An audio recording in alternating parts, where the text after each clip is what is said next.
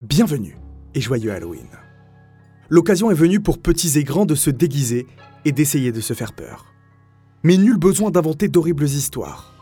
La réalité est souvent bien plus terrifiante. Greenwich, Connecticut. Le jour d'Halloween 1975. Le corps de Martha Moxley, 15 ans, est retrouvé dans une arrière-cour. Plusieurs suspects vont très rapidement être identifiés, mais aucune arrestation ni mise en examen ne sera faite avant les années 2000. Finalement, Michael Skakel, un membre de la très influente famille Kennedy, sera condamné pour le meurtre de l'adolescente en 2002.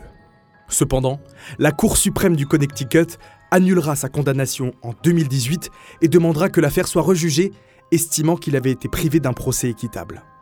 De nombreuses théories vont alors émerger au fil des années. Michael serait innocent et aurait été condamné à tort. Aujourd'hui, des décennies après le drame, le doute plane toujours autour du meurtre de la jeune Martha. Alors, erreur judiciaire? Vous devrez vous fier à votre intime conviction. Martha Elizabeth Moxley naît en août 1960 à San Francisco en Californie. John David et Dorothy, ses parents, ont également un fils, John Jr. Ils les ont élevés à Piedmont avant de déménager à Greenwich dans le Connecticut en 1974. Les Moxley s'installent précisément dans le quartier de Belhaven, réputé pour héberger des familles très riches et influentes. Un quartier tout logiquement très sécurisé. En 1975, Martha a 15 ans. Ça fait seulement 18 mois qu'elle est installée dans ce quartier, mais elle a déjà beaucoup d'amis. Elle est très jolie, drôle et sociable, elle n'a donc aucun mal à s'intégrer, elle est même devenue très populaire. Tous ses amis l'appellent affectueusement leur California Girl.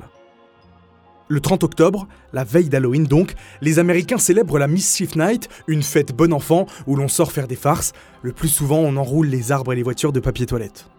Cette nuit-là, Martha sort avec des amis et sa mère lui ordonne de rentrer à 22h dernier délai. Vers 21h, accompagnée d'Hélène et Geoffrey, des amis et voisins, elle se dirige vers la maison des Skakel, à seulement 300 mètres de chez elle. Michael les a invités à venir chez lui car son père n'est pas là. Les quatre amis s'installent dans la voiture familiale qui se trouve dans l'allée et discutent en écoutant de la musique. Vers 21h, le frère de Michael, Thomas, surnommé aussi Tommy, les rejoint et s'installe devant où se trouvent déjà installés Martha et son frère. Mais cela ne dure pas très longtemps, seulement 15 minutes après, deux autres frères à eux arrivent et ils ont besoin de prendre la voiture pour se rendre chez leur cousin. Les amis descendent donc de la voiture, sauf Michael qui part avec eux. Martha et Tommy commencent alors à flirter ensemble. Ils se taquinent font des allusions sexuelles et rigolent. Assez gênés par la situation, Hélène et Geoffrey quittent les lieux. Quelques années après, Tommy avouera que ce soir-là, les deux amants ont eu une relation sexuelle, mais rien ne permet de le prouver. Vers 21h50, Martha aurait souhaité une bonne nuit à son amie et serait partie en direction de chez elle. C'est la dernière fois qu'elle sera vue en vie. Ne la voyant toujours pas rentrer après 22h, sa mère commence à s'inquiéter. Les recherches commencent le lendemain matin très tôt. Dorothy interroge les amis de Martha et apprend que la dernière fois qu'ils l'ont vue, c'était chez les Skakel. Elle sonne à la porte et c'est Michael qui ouvre.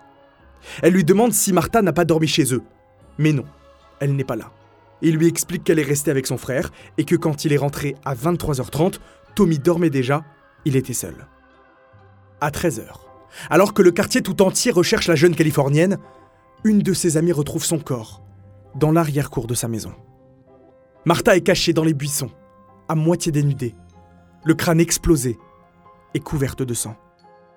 Pour découvrir la suite de l'histoire, rendez-vous dans l'épisode 2 déjà disponible sur Martha Moxley, un meurtre à Halloween.